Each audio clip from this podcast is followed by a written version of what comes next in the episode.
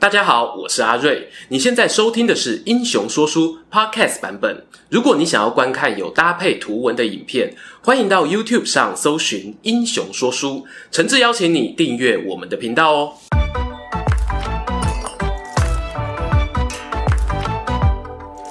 Hello，英雄说书的观众朋友，你们好，我是说书人阿瑞，替大家带来精彩的英雄故事。上个星期啊，可说是新闻爆炸周，有许多在不同领域的杰出人物呢离开这个世界。作为一个阅读历史故事的说书人，当中最让我震撼的，大概哦还是日本前首相安倍晋三遭到刺杀的消息吧。或许啊，冥冥中自有定数。消息传来的时候呢，我正好安排了张学良的第一集影片上线。明初东北奉系军阀与日本关东军之间呢，也有着剪不断、理还乱的恩怨情仇，可以说是近代东亚地区呢动荡不安的导火线之一。那一场知名的九一八事件，燃起了第二次世界大战的烽火。而安倍晋三作为战后出生的日本政治家，他为了推动日本国家正常化，积极游说盟友美国，共组所谓的印太战略框架，并且呢建立跨国的安全对话平台。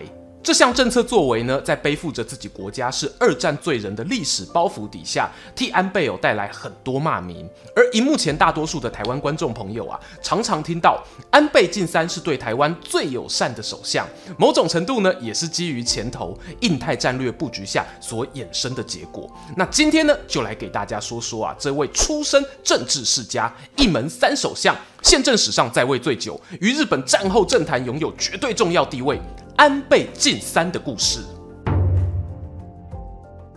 要说安倍晋三呢，必须啊从他那不容忽视的家族背景开始说起。很多观众朋友都听过所谓“一门三相”的称呼，这指的是呢安倍晋三家族中出过三位国家首相，分别是安倍晋三的外公，外号“昭和妖怪”的自民党传奇人物岸信介。再来呢，是他的外叔公岸信介的弟弟佐藤荣作，最后一位哦，就是我们的晋三本人啦。事实上呢，他的老爸安倍晋太郎啊，也曾经担任日本外相与内阁官房长官。如果不是因为胰脏癌过世哦，很可能就是一门四相哦，凑成一组 T G 了。有些观众朋友可能会好奇，为什么这家人有的姓岸，有的姓佐藤，有的又姓安倍呢？简单做个懒人包哦。岸信介的爸爸原本是姓岸，不过呢，因为后来入赘给佐藤家的女儿，所以他生下的大儿子跟三儿子都从母姓。二儿子姓介才过回父亲的姓，而佐藤家的祖辈呢，是长州藩的藩士，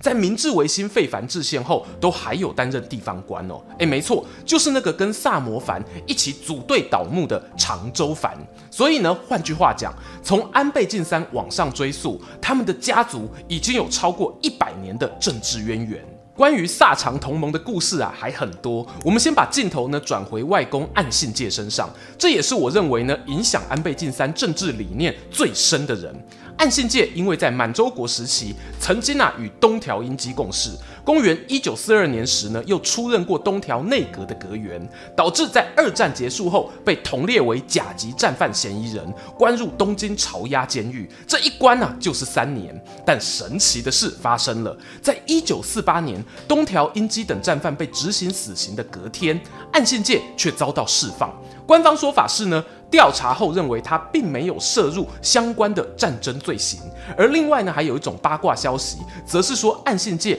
同意与美国合作，换取自己无罪释放。我认为呢，这个八卦会流传的主因哦，可能是因为岸信介有两个很鲜明的政治色彩，一个呢是反共，另一个则是亲美。反共的部分啊，就不得不提岸信介曾经与另一位反共斗士有过历史性的会面，大家一定听过啊，他叫蒋介石。哇，我原本哦还真的不知道哦。这样讲起来呢，安倍家族根本就是中华民国之友啊。两人会面呢是发生在公元一九五七年，也就是岸信介登上首相大位的那一年。话说日本与中华民国建交是一九五二年，不过当时哦因为担心伤害中华人民共和国的情感，所以呢一直没有首相访台的计划。正因如此。岸信介决定来台的消息传出，哦，国民党政府啊摆出超级大的阵仗欢迎，包含行政院长于洪钧在内，共三百五十人的团队前往迎接。岸蒋二人这次会面啊，可说是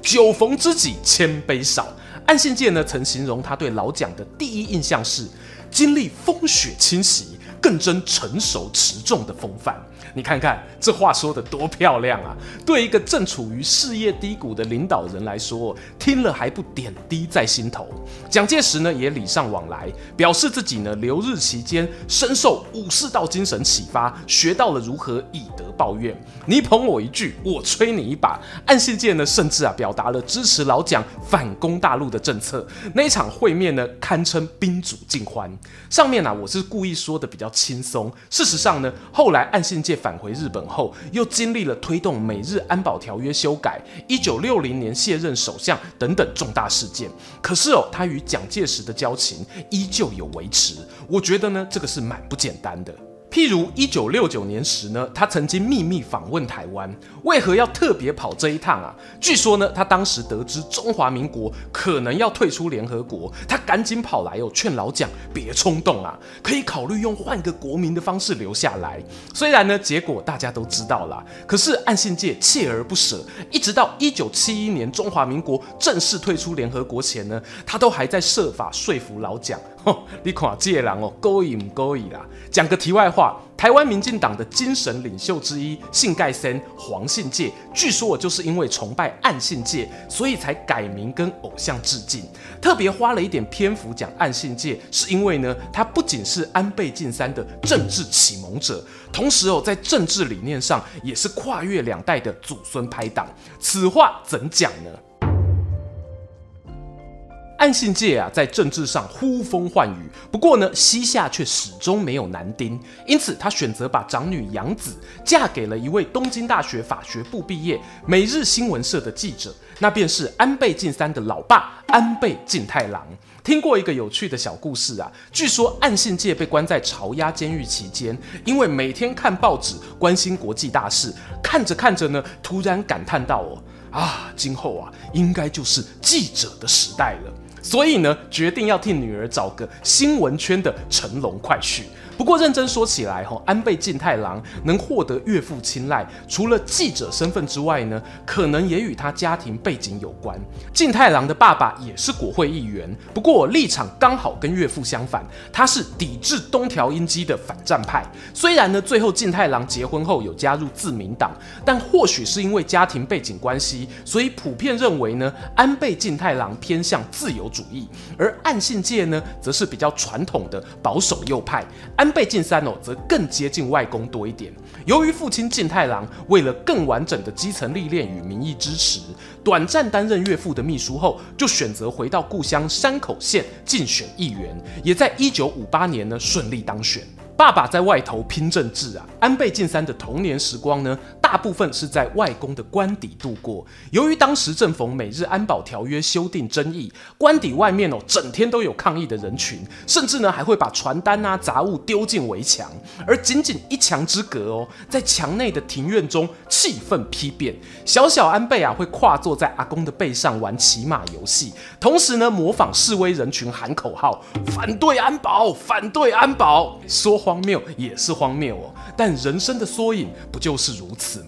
这里呢做个补充，小安倍口中的安保是什么？这指的是呢，一九六零年时，他外公啊打算推动与美国之间的新修订美日安全保障条约。会讲新修订，哎，那就表示有旧版的啦。旧版的安保条约是在一九五一年时，日本与二战同盟国签订旧金山合约时，另外与美国签署的条约。在台湾哦，也有教科书写作美日安全协定，主要的内容呢是确保二战结束后卸除武装的日本可以维持安全稳定，并且允许美军驻扎日本。那新版想要修改的内容是什么呢？主要哦有两条引起争议。其一呢是战后的日本宪法原本是禁止他们组建陆海空三军，只能够有自卫队。想当然尔啦，也是绝对不能够派遣军事部队前往海外。但美日安保条约呢开了一个小小的方便之门，那就是哦万一出现美国在日本领土外遭受攻击，基于双方互相协防的约定，可以暂时不受到宪法上的限制。第二点则是呢，新条约规定了美日更进一步的军事合作，包括军购案啊、军事情报的共享等等。好啦，岸信介阿公亲美这一点呢，我们前头讲过。但是啊，他现在要推动的这个新安保，却重重戳到了以在野党社会党为首、革新左派的地雷。反对的人认为哦，这个条约意味着日本又要重启军国主义的幽灵，要当美国老大哥的马前卒啊。支持的人呢，则认为透过日美军事同盟，能够巩固两国邦谊，进而带来安全稳定的经济成长环境。最后，这个新安保啊，虽然在岸信介领导的自民党靠着人数优势之下强行表决过关，但也付出了严重的社会对立冲突作为代价。当年的安保斗争啊，激发了民间反美情绪，东京一度涌入数十万的抗议民众，而岸信介本人呢，后来甚至啊也遭到刺杀负伤，成为他在一九六零年辞去首相职务的最直接因素。在外公下台之后呢，岸家人的政治资源啊，逐步移转到女婿安倍晋太郎身上。与此同时呢，安倍晋三也渐渐长大，开始进入求学生涯。关于安倍晋三的学业成绩哦，以升学考试的观点来看呢，只能说差强人意啦。从小到大哦，几乎都是读私立学院。他毕业的城西大学法学部政治学系呢，也是属于贵族名校。有些网友呢，会拿他的学历调侃，说别的首相动不动就东大、早稻田、史丹佛，你读的学校也太弱了吧？其实呢，从一些外部迹象来看，安倍晋三早年呢，很可能是对政治缺乏兴趣。他热爱看美国电影，甚至哦还梦想当一个导演。加上呢，头顶还有一个哥哥宽信，分担掉了一些跟随父亲从政的压力。But 你不找政治啊，政治也会来找你。点燃晋三内心那一股火苗的动机呢，就出现在课堂上。由于当时战后的教育界是左派思潮当道，课本呢不时能看到我对于暗信界的批评。诶，说批评是客气了啦，有些甚至到了妖魔化的程度哦。这样的反差经验呢，让他不禁思索：课本上这位昭和妖怪和小时候会背着自己玩耍的阿公，究竟哪一个才是真实的呢？安倍晋三从城西大学毕业后啊，还没有找到明确的方向，既没有念研究所，也没有去考公务员，而是决定去美国读个语言学校，并在一九七八年进入南加州大学的公共政策学院，选修一些国际关系啊、政治学的课程。虽然最后他仅仅读了三个学期就返回日本，但那一段远离国内政治风暴，可以呼吸跟美国电影场景里面一样空气的日子。或许哦，是安倍晋三此生最无忧无虑的时候吧。要知道哦，下一次呢，他要再回到南加大校园呢，已经是将近四十年过后，二零一五年哦，他以日本首相的身份出访总统奥巴马了。刚刚说到安倍在美留学的日子并不长，他一九七九年返回日本后，透过老爸的安排进入神户钢铁工作，而神户钢铁呢，也是支持他父亲很重要的金主之一。晋三在这间公司一待就是三年，要等到一九八二年安倍晋太郎担任外务大臣时，晋三呐、才离开办公室生活，转做老爸的秘书，也积极的呢开始接触选务工作。说个小八卦，前头我不是讲晋太郎与岳父岸信介的理念可能稍有不同吗？这里有也有一个小故事。一九八五年时呢，还担任外长的晋太郎刚好收到中华民国来电，希望我邀请日方参与隔年的蒋介石百岁名旦，但遭到他的拒绝。当时蒋经国与宋美龄猜测呢，可能是安倍晋太郎有意角逐下一届总理大臣，不愿开罪中共所导致的。但是呢，蒋介石的老朋友，我们的超级阿公课本上的妖怪暗信介，选择哦号召政商名流，在日本东京发起一个蒋公遗德显彰会，跟台湾呢遥相呼应，甚至啊还留下了那一张经典的举杯敬老友的照片。隔年呢，岸信介就与世长辞，而他的离开到之后，安倍晋三上任前，台日的关系哦可以说进入一段混沌不明的时期。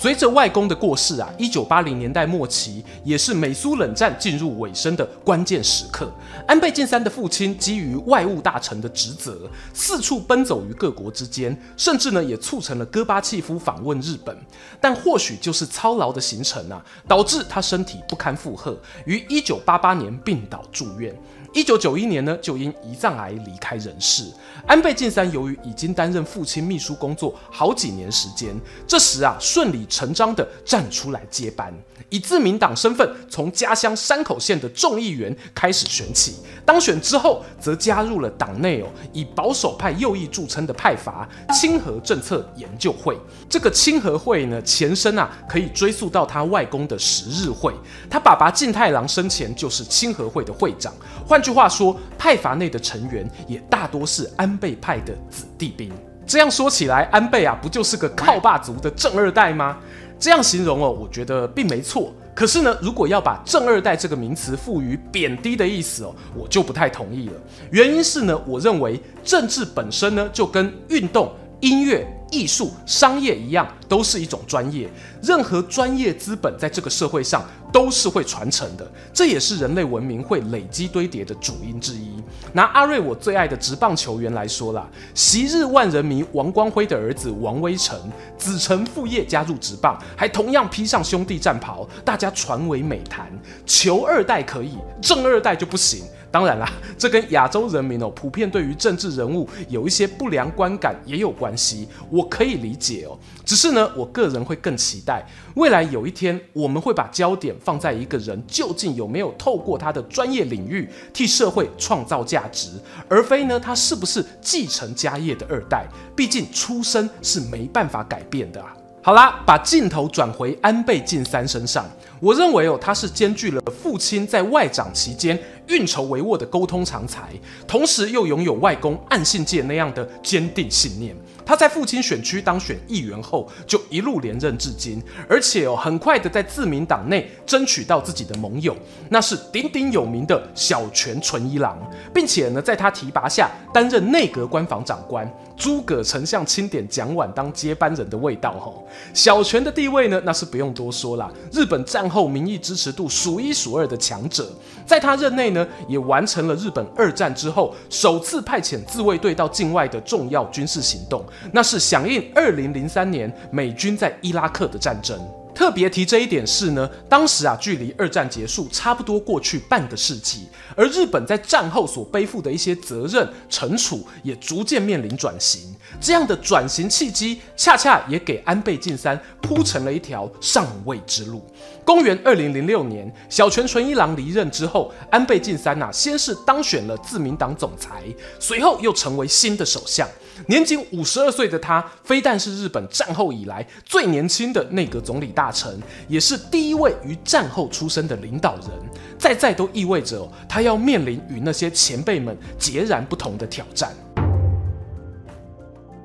认真讲起来啊，你的前任首相民意支持度太高哦，有时候对后继者来说反而未必是好事。而更让安倍苦恼的是呢，他上位的时间点正巧自民党内部也有严重的派系问题，内阁成员呢、还爆出各种金权丑闻，这些负面因素导致呢隔年二零零七年的参议院大选，自民党选的并不好看。在这样的内外妖力交迫之下，安倍晋三身体放出警讯，原本就有的肠胃溃疡问题啊更加恶化，终于在大选同年的九月，以极为仓促的姿态宣布下台一鞠躬。这距离哦他风光上任才刚刚满一年。由于这个下台过程啊实在太狼狈了，社会大众呢还一度戏称他为“落跑总理”。自民党的声势呢一落千丈，甚至在二零零九年的众议院选举输掉执政权。答案是啊，世事变化真的出乎意料。当你以为安倍晋三哦可能从此退出政坛的时候，二零一一年三月十一日，日本发生了严重的天灾——东北大地震。当时执政的民主党联合政府因为应变态度受到民众责难，反倒给了自民党一线生机。隔年夏天，安倍晋三呐、就回国当上自民党总裁，在年底的国会大选中，更是乘胜追击，帮助党内同志赢回执政权，自己呢则重新坐上了首相的位子。这样的二进宫传奇啊，值得颁给他一个最佳东山再起奖啊！而让许多人料想不到的是呢，对比于第一次仓促下台，安倍晋三第二次执政掌权的时间竟然长达七年又八个月，两次执政时间相加起来，已经是日本宪政史上最久的领导人。而安倍许多重要的政策推行呢，恰恰也是在这第二次回归时所完成的。先说一般民众最关心的经济政策，安倍回归后的第一场公开演说啊，就表明他要用大胆的金融政策、激动的财政政策，唤起民间投资的成长战略，来活化九零年代经济泡沫化后的通货紧缩。这也是俗称“三支箭”的安倍经济学。最后，它有发挥效果吗？如果以劳工工资成长这一块来看哦，或许不算符合预期，这也是有些日本民众认为无感的主因。但把时间尺度拉长呢，我们却会发现，安倍执政期间，日本名义 GDP 却迎来了泡沫化之后首次的持续增长期，维持了很长的一段时间哦，直到二零一九年调涨消费税才中断。或许啊，我可以这么说，这并不是一个炒短线的财政政策。当然，它的实际成效还是有要交由在经济学上更厉害的专家分析。呃，譬如数位董卓 Mula，应该有就会有蛮多想法的。在民生经济之外呢，安倍的另外两项政策——修宪主张与外交战略，就与我们台湾的关系啊很密切了。先说说修宪主张吧，这指的呢是日本在二战过后，经过七十年，其实呢都还没有真正脱离所谓的战后状态。简单说，日本政府对于掌控自己的领土、军队、国家主权，乃至于对外宣战的能力，都是被限制的。而限制的法源基础，来自于一九四六年十一月，由我们麦克阿瑟影片中提过的那个驻日盟军总司令部 GHQ，在幕后主导推动的日本国宪法，也有人称为和平宪法。然而啊，经过超过半个世纪了，很多国家在战后制定的宪法都已经修订了好几轮哦。诶，譬如我们台湾就有过七次修宪，但这一套日本国宪法基本上哦屹立不摇，堪称神主牌般的存在。日本国宪法中很关键的第九条条文规定，不承认日本国的国家交战权，同时也没有明确放入自卫队的设立授权。这些呢，都是安倍晋三与自民党内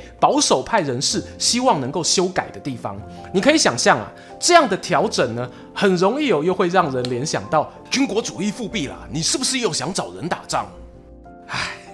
这个题目啊，真的很难很难哦。我先说，我不是日本公民，修宪呢是公民的意志展现，因此以下仅仅是我用说书人的超能力，也就是想象，想象我如果是日本人，可能哦会有什么样的心情？诶，想象一下，不犯法吧？我先讲结论哦。我认同那一套由美国幕后黑手的日本国宪法在当年有存在的必要，但我也认同时隔多年之后，宪法必须要思考修正了。曾经有日本学者说过，日本国宪法呢是美国送给日本的礼物。这句话听起来哦可能略显浮夸，但持平而论，在那个大战结束，许多国家呢对于二战发起国日本怀抱着怨念的时刻，要如何让绝大多数的日本人有机会重获新生，重新回到国际社会？这一套日本国宪法几乎啊是一个护身符，一个不可或缺的存在。然而，护身符你要挂在身上挂多久？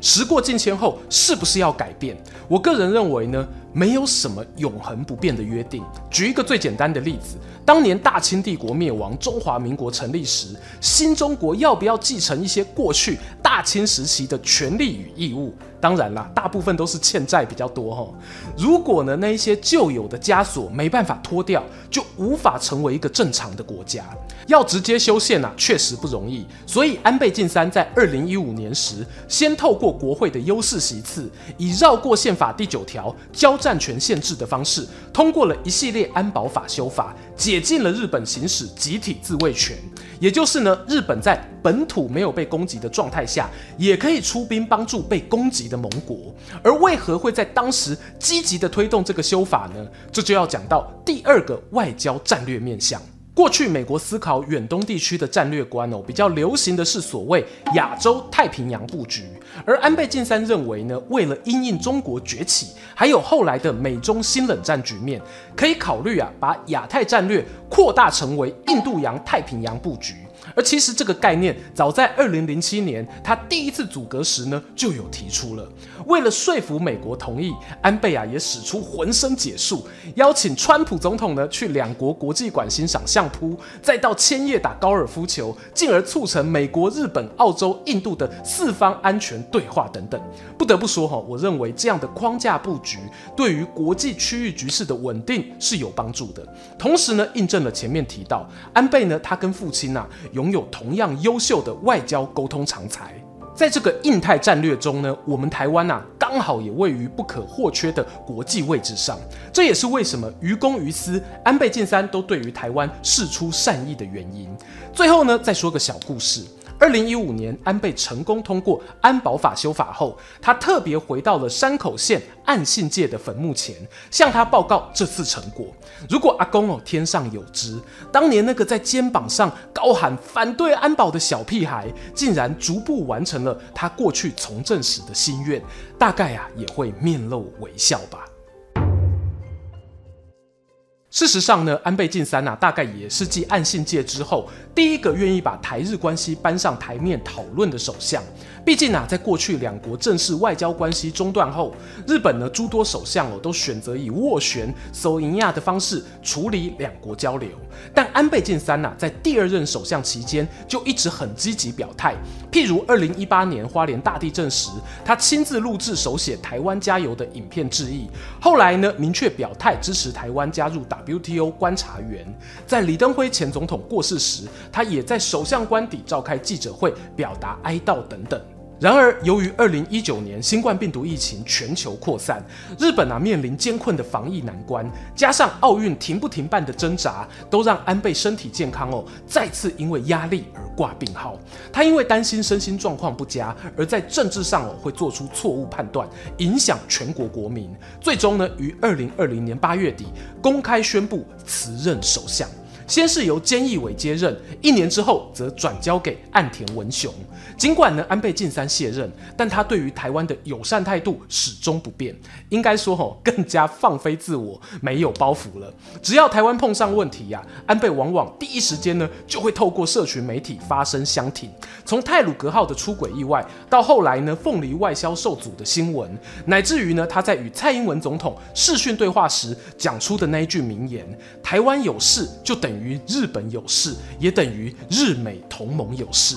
以上种种啊，都是安倍晋三与岸信介祖孙俩会让横跨好几个世代台湾人感动的原因。最后还是要说，没有一个政治人物是完美的。安倍晋三会受到台湾人喜爱，那是我基于台湾人的立场。我也能理解呢，他在日本国内其实有正反两面的批评，主要呢有以下几个面向。第一点是呢，对于性别平权政策的保守，譬如哦，他支持冠夫姓。第二点是呢，对于安倍执政期间的经济数据呢，有不同解读，认为啊，虽然表面看起来经济有起色，可是呢，只有大企业受惠，社会贫富差距呢也扩大了。第三点是呢，认为他推动修宪安保法等政策是改变日本的和平现状，没有从二战的残酷中吸取教训。关于第三点呢、我特别有感。很多日本的高知识分子在他们接受到的教育中呢，对于二战的检讨与反省啊，是超乎我想象的，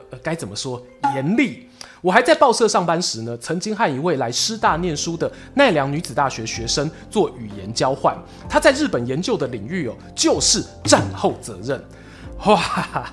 每次我们聊到一些近代史的文献时，他都会非常非常诚恳的道歉。有时候出去玩遇到我的原住民朋友，他又要再道歉一次，恨不得呢把那些发动战争的军人责任哦都揽到自己身上一样。而我也相信，这样的人呢在日本绝对不是少数，这也是某一种战后国家状态下所形成的自责。你说要继续自责多久？这真的没有标准答案。但我会说啊。与其去鸟摸日本人的道歉不够用力、不够久，怎么不去看看这世界上还有些犯了错还洋洋得意的人呢？虽然呢，日本教育圈受到不少左翼思潮影响，可是很奇妙的是，他们对于安倍晋三的情感是复杂的。一方面顾虑他把爱国心啊、道德教育给教科书化。可是安倍呢，却又是极少数认真看待体制外与多元教育的首相。他是支持学生未必要到校上课，也支持家庭可以自由寻找适合自己的教育选择，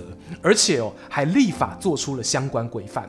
当然啦，真的要讲还有很多，譬如森友学园弊案啊、赏樱会弊案，有些人呢也把这些政商勾结的弊端归咎到安倍的身上。你会发现，用不同的语言去搜寻安倍晋三，仿佛可以看到截然不同的形象。